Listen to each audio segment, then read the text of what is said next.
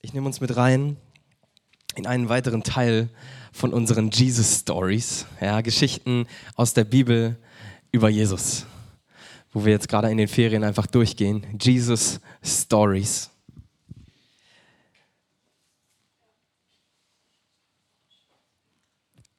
Und ich finde diese Predigtreihe so genial, weil Jesus der Grund ist, warum wir hier sind, oder?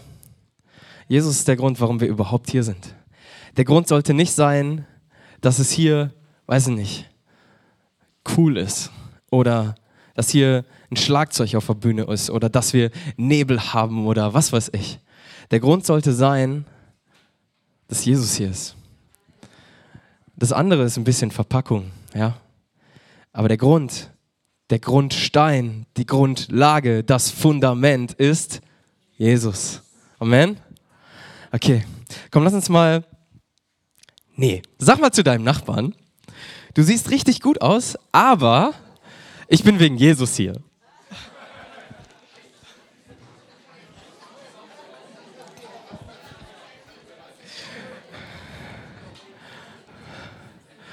Ich weiß jetzt nicht, in welchen Konstellationen ihr so zusammensitzt, aber vielleicht hast du gerade das Date deines Lebens verpasst und es tut mir leid.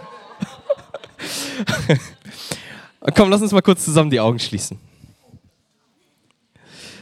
Wir steigen direkt voll ein. Fokussier dich mal innerlich direkt auf Jesus. Stell dir einfach vor, er ist da. Stell dir mal vor, er ist neben dir. Ich weiß nicht genau, was das jetzt mit dir macht. Ob du ein bisschen dich unwohl fühlst wegen deiner Woche, wie du so gelebt hast, oder ob du dich wohl fühlst. Aber heute ist ein Tag, wo du diesem Jesus neu begegnen kannst. Und ich möchte dich einfach einladen, dass du jetzt einfach mal zu Jesus sagst, Jesus, ich bin wegen dir hier. Einfach so jeder für sich, einfach ganz persönlich zwischen dir und ihm, Jesus, ich bin wegen dir hier.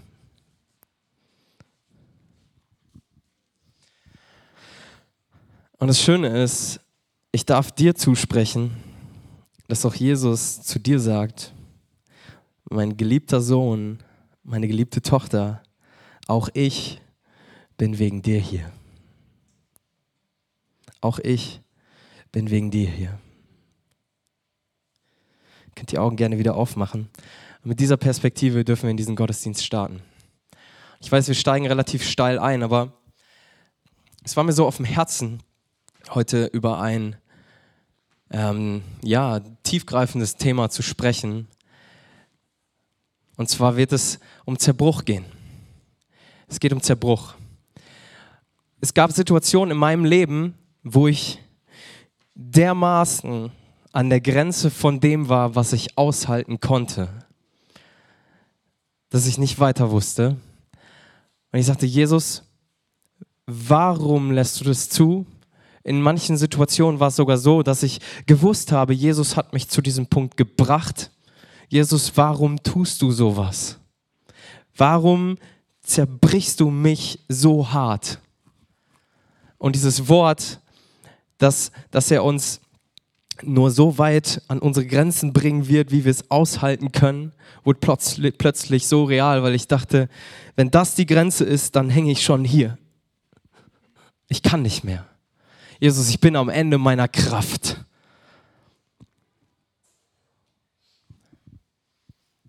Und ich glaube, viele kennen solche Grenzerfahrungen.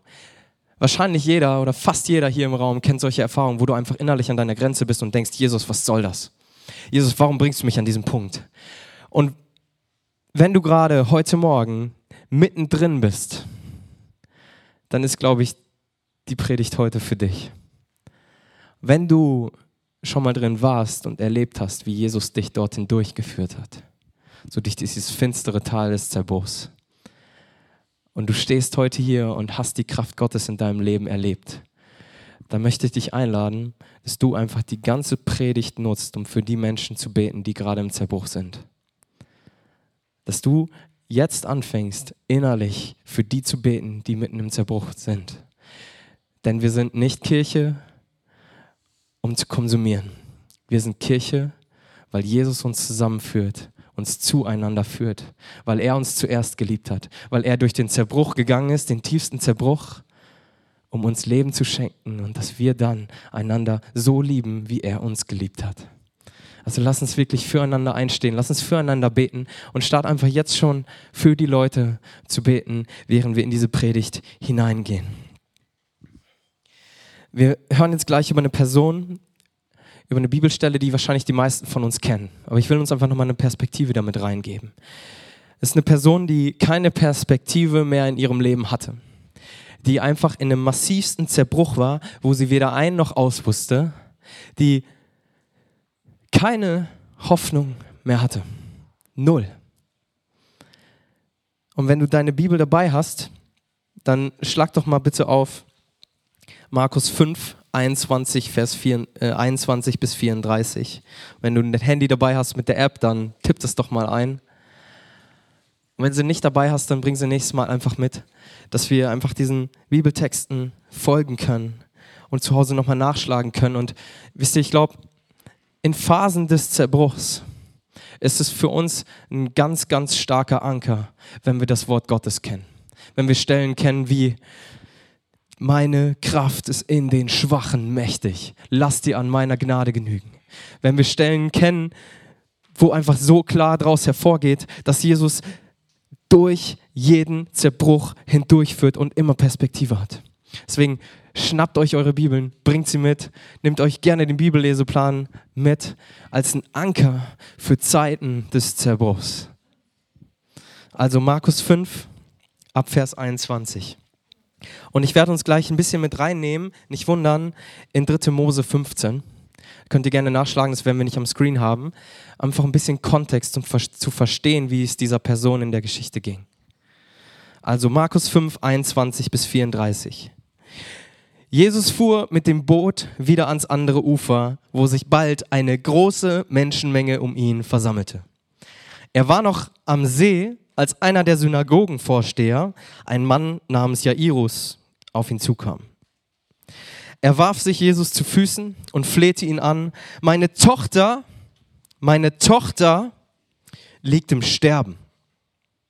Komm und lege ihr die Hände auf, damit sie wieder gesund wird und am Leben bleibt ist Jairus ein Synagogenvorsteher, ein angesehener Mann in der Gesellschaft, demütigt sich vor diesem Jesus, weil er keine andere Hoffnung mehr hat, dass seine Tochter, die ihm so, so wichtig ist, wieder lebt.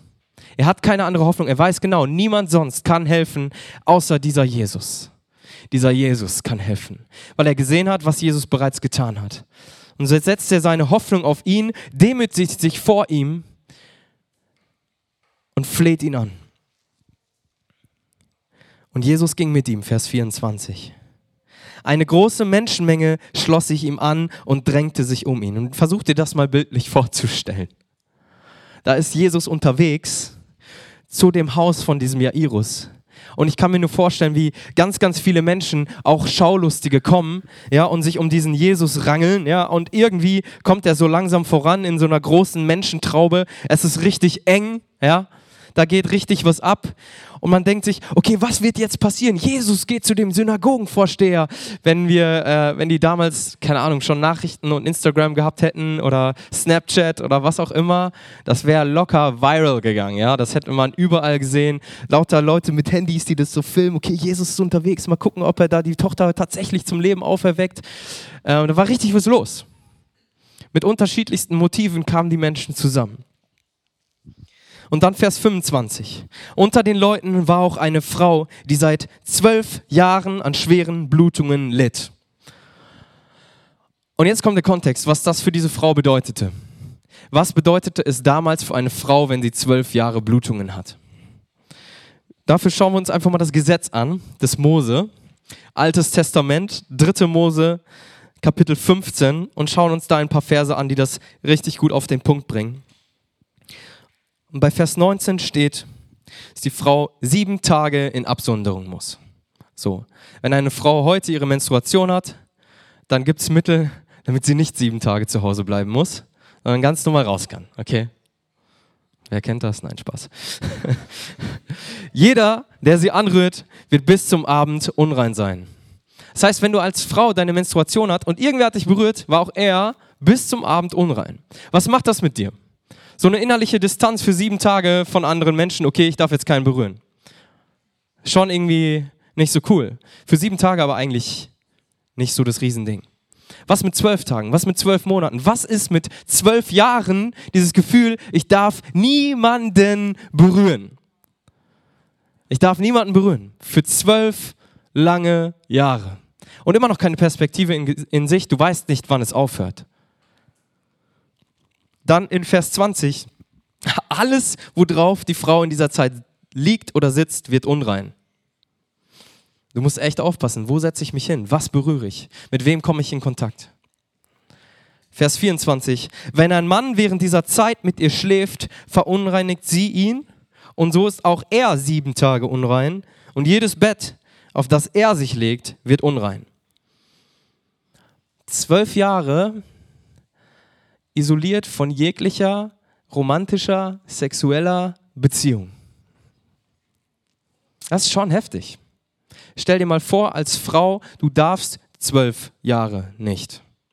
Nicht du kannst nicht oder was auch immer die Gründe dafür sein können, sondern du darfst einfach nicht. Zwölf Jahre, weil es das Gesetz so vorschreibt.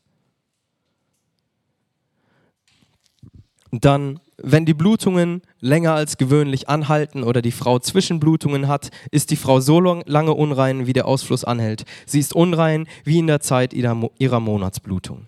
So, das war ihre Situation seit zwölf Jahren.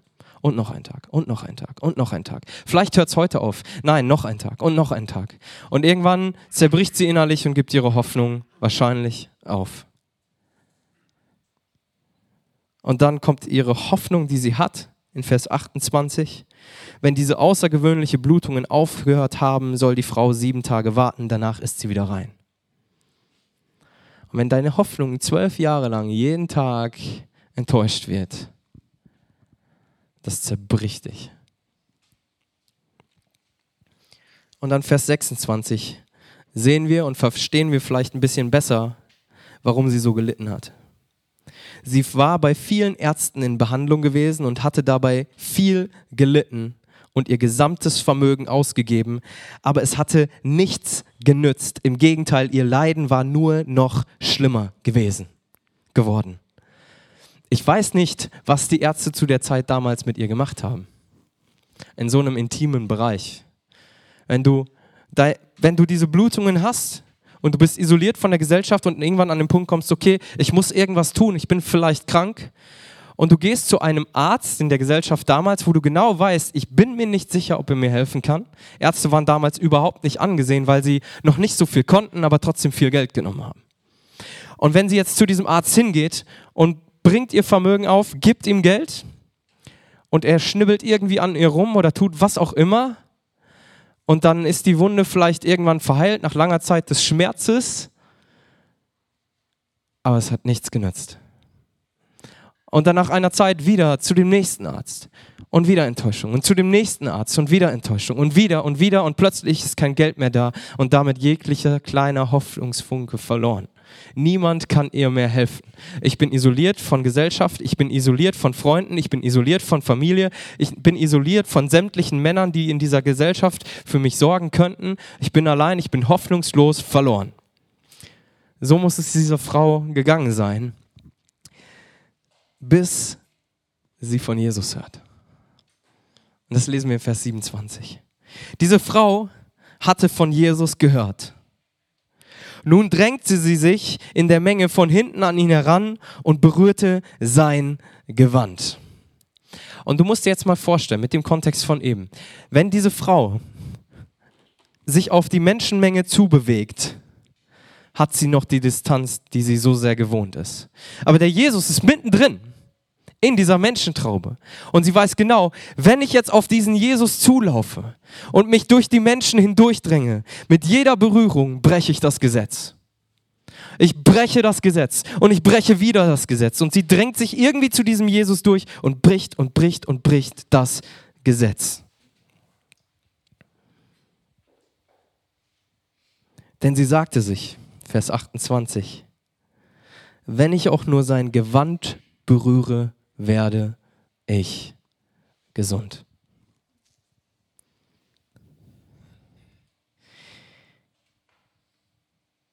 Okay, ganz kurze Randnotiz. Ähm, manchmal machen wir die Kraft der Heilung Jesu an einem Menschen fest, wie vollmächtig er ist oder nicht. Es ist Jesus, der heilt.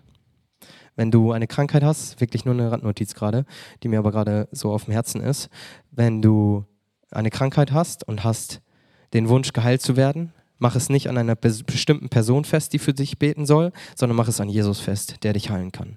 So viel dazu. Ähm, wenn ich nur sein Gewand berühre, werde ich gesund. Und weiter. Und wirklich, im selben Augenblick hörte ihre Blutung auf und sie spürte, dass sie von ihrem Leiden geheilt war.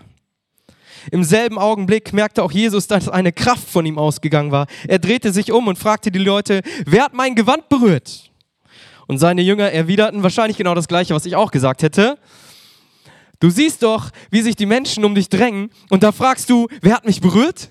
Stell dir mal vor, Jesus ist in dieser Menschentraube und alle drängeln sich um ihn herum und dann sagt er, Moment, mich hat jemand berührt. Das ist doch völlig verrückt. Aber warum merkt Jesus das? Weil plötzlich eine Kraft von ihm ausgeht. Und was passiert da? Jesus hat an einer Stelle gesagt, ich tue nur das, was ich den Vater tun sehe. Und in diesem Moment stellt sich der Vater zu dem Sohn und wirkt. Wirkt an dieser Frau, die keine Hoffnung hat, aber das letzte bisschen Hoffnung, was sie hat, auf diesen Jesus wirft. Und Jesus heilt die Frau, ohne es zu merken. Also er merkt es, aber ohne aktiv etwas dafür zu tun. Der Vater wirkt durch den Sohn.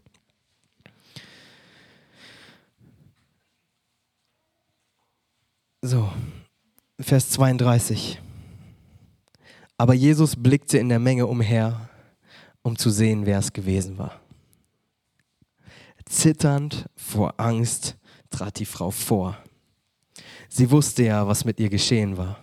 Sie warf sich vor Jesus nieder und erzählte ihm alles, ohne etwas zu verschweigen. Warum hat die Frau Angst, wo sie doch geheilt ist? Jetzt stellst du dir vor, diese Frau spürt plötzlich die Kraft Gottes am eigenen Leib und weiß, ich bin geheilt. Aber mit jeder Person, die sie da berührt hat, bricht sie das Gesetz und bricht es wieder. Und wenn das wirklich der Sohn Gottes ist, von dem das Gesetz kommt, und ich habe es gebrochen und er ist so mächtig, was wird er jetzt mit mir tun? Was wird Gott jetzt mit mir machen?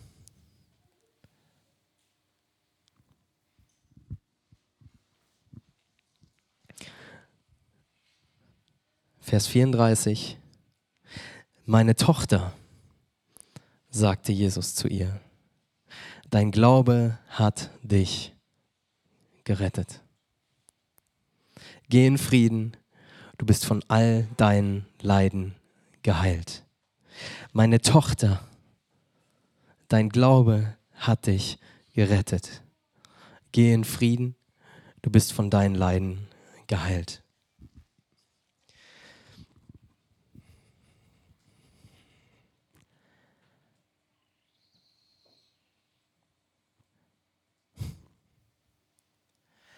Ich finde es so unfassbar, was hier passiert. Würden wir die Geschichte nicht kennen, wird uns das sowas von den Socken hauen. Überleg mal, was hier passiert. Der Allmächtige spricht einer Frau zu, die das Gesetz gebrochen hat, aber all ihre Hoffnung auf ihn setzt. Spricht ihr zu, meine Tochter. Eine Frau, die ausgegrenzt war, jahrelang, hört plötzlich von Gott, meine Tochter. Der Synagogenvorsteher kam zu Jesus, weil seine Tochter im Sterben lag. Und er lässt ihn stehen, um dieser Frau zu begegnen und ihr zu sagen, meine Tochter. Er spricht dir wieder Wert zu. Er spricht dir zu, dass sie Teil seiner Familie ist. Sie berühren sich. Meine Tochter.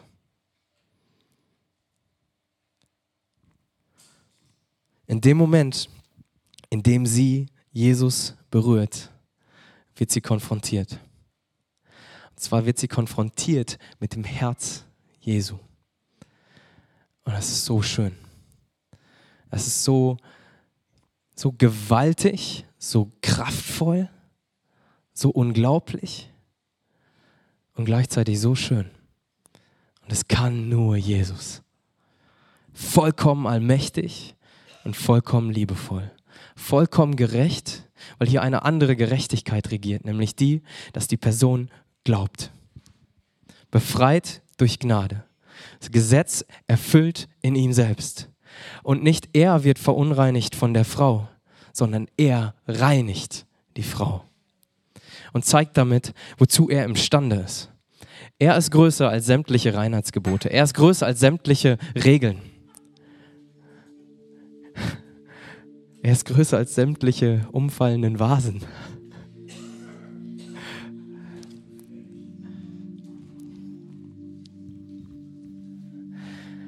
Die Frau wird konfrontiert mit diesem wunderbaren Herz Jesus. Und indem er sie heilt und annimmt, zeigt er, dass er nicht nur größer ist als Krankheit, Reinheitsgebote, sondern er zeigt auch, dass er größer ist als die Macht der Sünde. Er zeigt, er ist größer als die Macht der Sünde. Er hat die Kraft und die Fähigkeit zu vergeben. Und er hat nicht nur die Kraft, ihr im Hier und Jetzt Heilung und neues Leben und Perspektive zu schenken, das auch.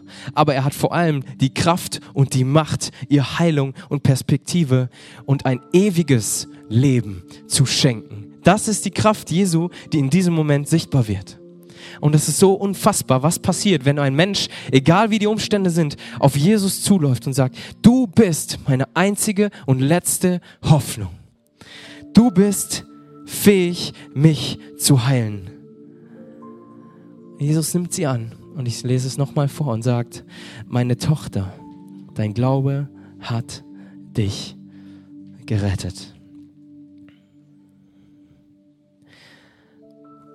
Und ich will euch gerade nochmal einladen, dass ihr, wenn ihr durch Zerbruch durchgekommen seid, raus aus dem Zuhörmodus, rein ins Gebet für die Menschen, die im Zerbruch sind.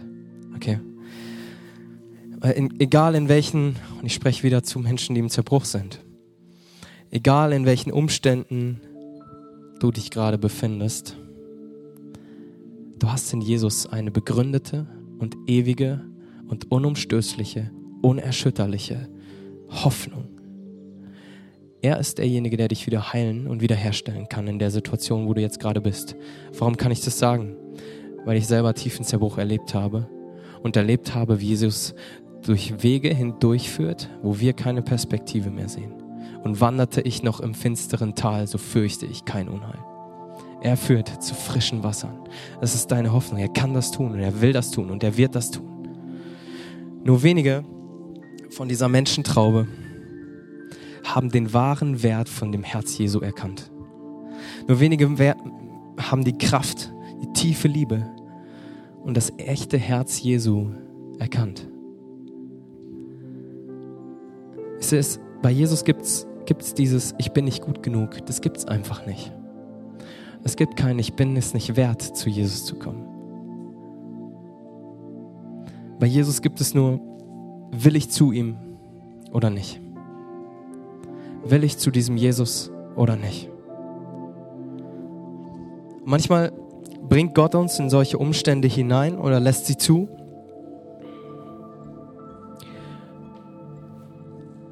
Sehr, sehr klar sogar. Aber sein Segen in dieser Situation, das, was er für dich mitten im Zerbruch hat, ist, dass du seine Kraft, seine Liebe, seine Perspektive für dein Leben, in deinem Leben erfährst. Sein Geschenk an uns ist, dass er uns begegnet. In den Momenten, wo ich so tief zerbrochen war, wo ich keine Hoffnung hatte,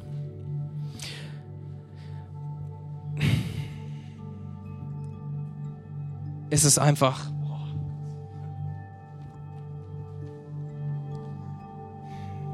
es ist einfach so ein Segen, wenn du im Zerbruch Kraft Gottes erlebst. Das kann dir hinterher keiner mehr nehmen. Keiner kann dir nehmen, wenn Gott in dein Leben eingreift. Keiner kann dir diesen festen, unumstößlichen Glauben, den du danach hast, nehmen, wenn Gott ein Wunder in deinem Leben tut. Keiner kann dir nehmen, wenn du erlebt hast, wie eine Kraft, die du vorher nicht erkannt und nicht gehofft und erhofft hast, plötzlich wirksam wird. Keiner kann dir nehmen, wenn du das Gefühl hast, keiner liebt mich und Gott lässt dich spüren, dass er es doch tut. Keiner kann dir nehmen, wenn du das Gefühl hast, keiner sieht mich, ich bin nichts wert und Gott spricht dir zu, doch du bist alles wert, du bist alles für mich. Du bist für mich so viel wert, dass ich Mensch werde und dich in deiner Verlorenheit sehe und an ein Kreuz gehe und dort für dich sterbe und dir neues Leben schenke. Und wenn du das in deinem Leben erlebst, im Zerbruch, das kann dir kein Mensch mehr nehmen. Wenn du todkrank warst und die Ärzte sagen, tut mir leid, es gibt keine Hoffnung mehr. Und Menschen beten für dich, legen dir die Hände auf und du gehst das nächste Mal zum Arzt und er sagt, ich kann mir das nicht erklären, aber der Tumor ist weg. Das kann dir keiner mehr nehmen. Und ich will uns einfach ermutigen heute, dass wir, wenn wir im Zerbruch sind, uns aufraffen und zu Jesus laufen. Ja, es gibt nur, will ich zu ihm oder nicht im Zerbruch.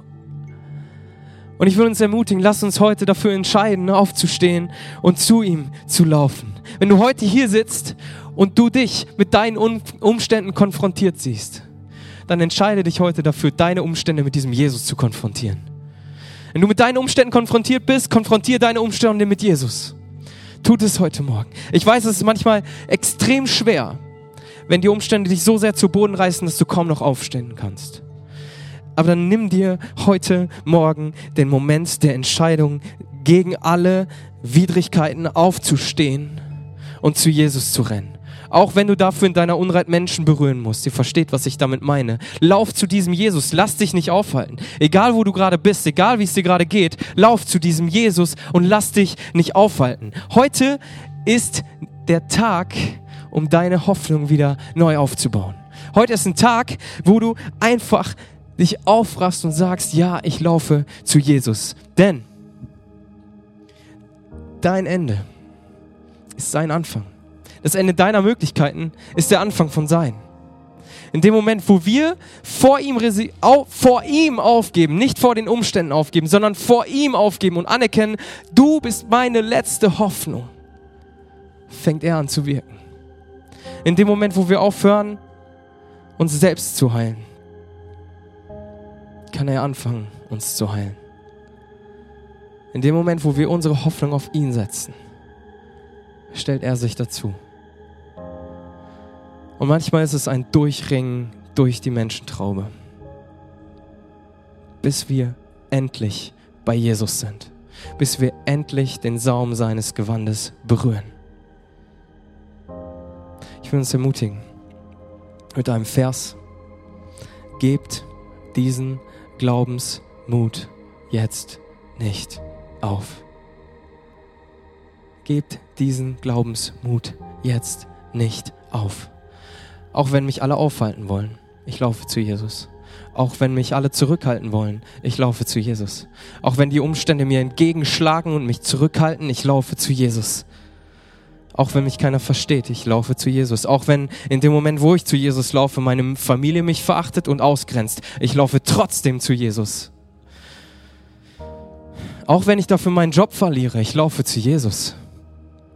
Du bist meine letzte und größte und einzige Hoffnung. Ich lass mich nicht aufhalten.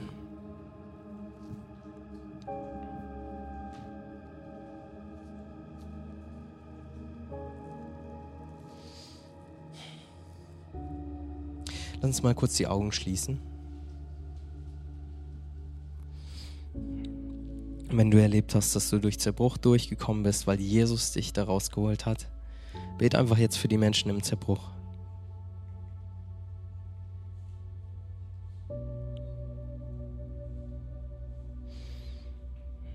Und wenn du gerade im Zerbruch bist,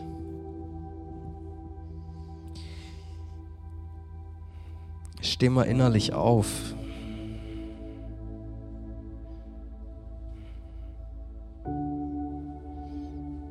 Ich sage das nicht leichtfertig, weil ich weiß, dass es so, so schwer ist. Steh, steh auf. Steh auf. Im Namen Jesu.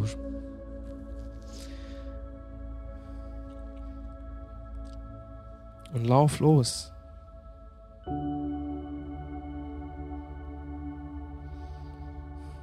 Jesus ist hier. Steh auf und lauf los und dräng dich durch zu Christus. Zu Christus.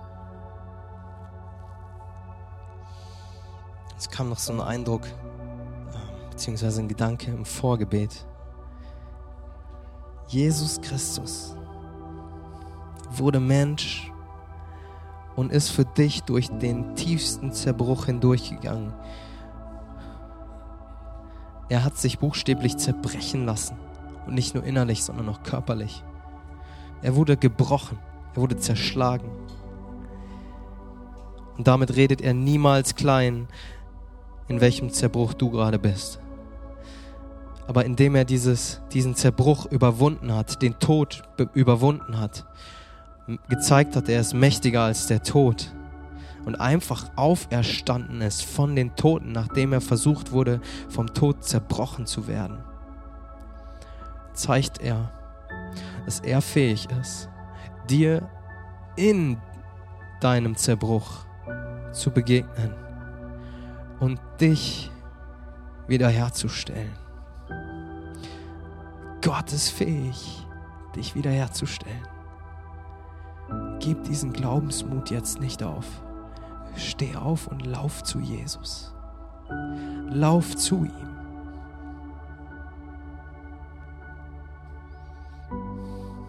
Er bleibt für dich stehen. Du bist es wert. Auch wenn dir alle sagen, du bist es nicht. Der Allmächtige sagt, doch bist du. Ich liebe dich und ich bin fähig und ich will.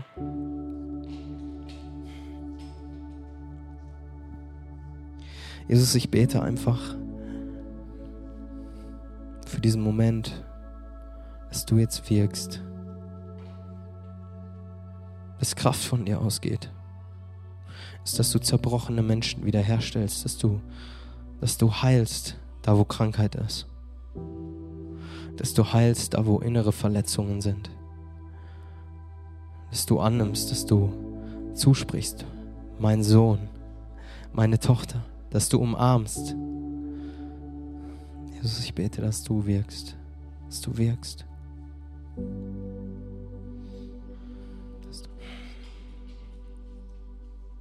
Danke, Jesus, dass du das tust und dass du auch nicht aufhörst zu wirken, dass du weitermachst, dass du durch Prozesse hindurchführst. Danke, dass wir in dir eine lebendige Hoffnung haben, die unumstößlich ist. Jesus, ich bete, dass du Identitäten neu aussprichst. Ich bete, dass du Geschichten neu schreibst oder weiterschreibst, weiterschreibst, Jesus. Dass das nächste Kapitel heute Morgen einfach anfängt. Danke, dass du wirkst. Danke, Jesus. Danke, Jesus.